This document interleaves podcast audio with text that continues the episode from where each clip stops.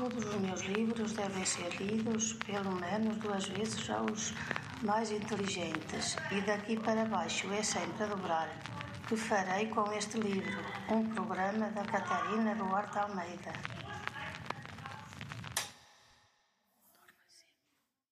Sejam bem-vindos, jovens e séniores que não passam do ramalhete, para mais um episódio do Que Farei com este livro, para dar a continuidade ao estudo dos poetas contemporâneos.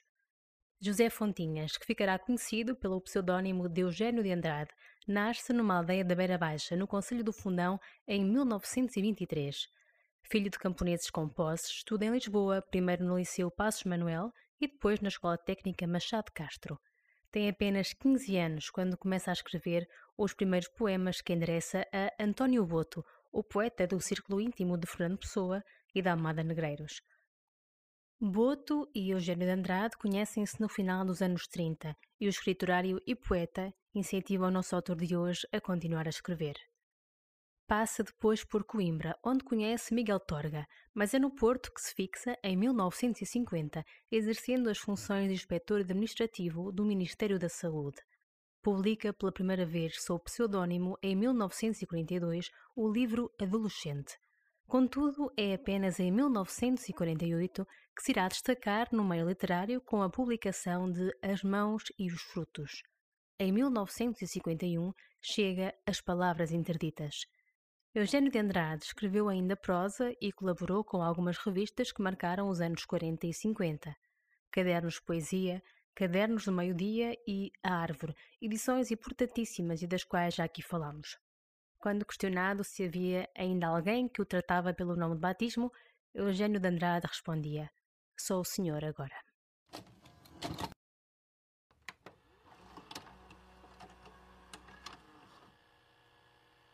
Os navios existem. E existe o teu rosto encostado ao rosto dos navios. Sem nenhum destino, flutuam nas cidades.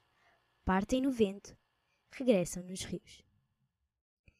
Na areia branca, onde o tempo começa, uma criança passa de costas para o mar. Anoitece. Não há dúvida, anoitece. É preciso partir. É preciso ficar. Os hospitais cobrem-se de cinza. Ondas de sombra quebram nas esquinas. Amo-te. E entram pela janela as primeiras luzes das colinas. As palavras que te envio são interditas até, meu amor, pelo ralo das searas. Se alguma regressasse, nem já reconhecia o teu nome nas suas curvas claras.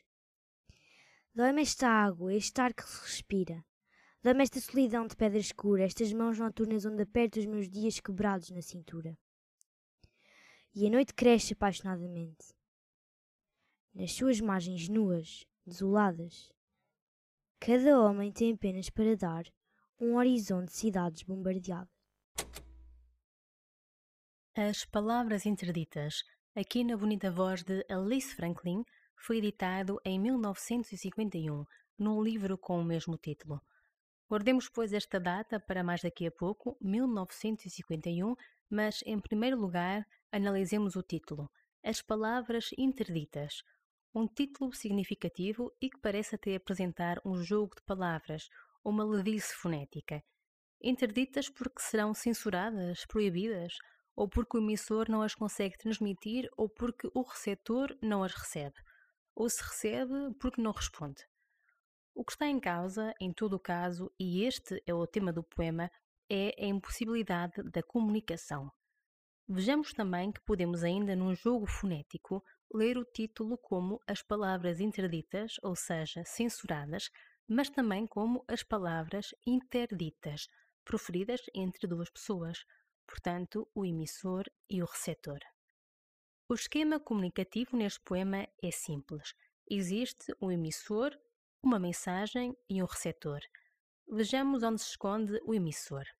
Na quarta estrofe, num primeiro verso, pode ler-se as palavras que te envio. O receptor, que será possivelmente o amante, está em meu amor, no segundo verso da quarta estrofe. Já a mensagem essa poderá ser o amo-te, que surge no terceiro verso da terceira estrofe. Sabendo já que há constrangimento da livre expressão da mensagem do poético, partimos para o ano em que foi editado este poema, 1951. Estamos em pleno regime do Estado Novo, caracterizado, em parte, pela ausência de liberdade de expressão. Um país cinzento, como tantos outros poetas o descrevem, também surge nas palavras de Eugênio de Andrade, caracterizado como um cenário do pós-guerra. É por este motivo que o cenário criado no texto está repleto de tons escuros. Cinza, pedra escura, noite, anoitece, ondas de sombra, noite escura, primeiras luzes da colina, mãos noturnas e por aí adiante. Mas vejamos como é enfatizada a antinaturalidade da guerra. A cinza dos bombardeamentos contrasta com a areia branca, que é o elemento natural. O verso Uma criança passa de costas voltadas para o mar é outro que mostra o conflito bélico como antinatura. Ao longo de todo o texto, o sujeito poético vai elencando elementos naturais em oposição aos criados pelo homem, numa dualidade homem-natureza. Os quatro elementos, o ar, a água e a terra, vão sendo referidos no decorrer dos versos e de todos só o fogo é humano, fruto da indústria bélica. Assim se mostra que a guerra é um fato político-social, em contradição com a fusão homem-natureza. Mas voltemos aos versos com que se inicia este poema.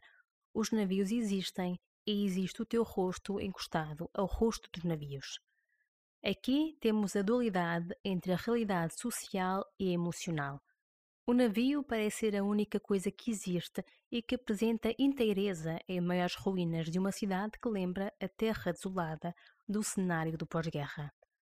O navio é, pois, um signo que possui a inteireza de um símbolo ou de uma metáfora, em meio a outros elementos despedaçados da paisagem, que funcionam como espécies de alegorias. Desse modo, apresentando-se como um veículo de fuga, de exílio, de saída de um país tornado inabitável, o navio evoca um espaço de maior inteireza, em que talvez seja possível experimentar uma realidade alternativa à desolação do entorno. No entanto, este navio está à deriva, sem destino, levando encostado ao seu rosto o rosto do amado, flutuando e regressando nos rios e apresentando-se, portanto, como o veículo de separação dos amantes.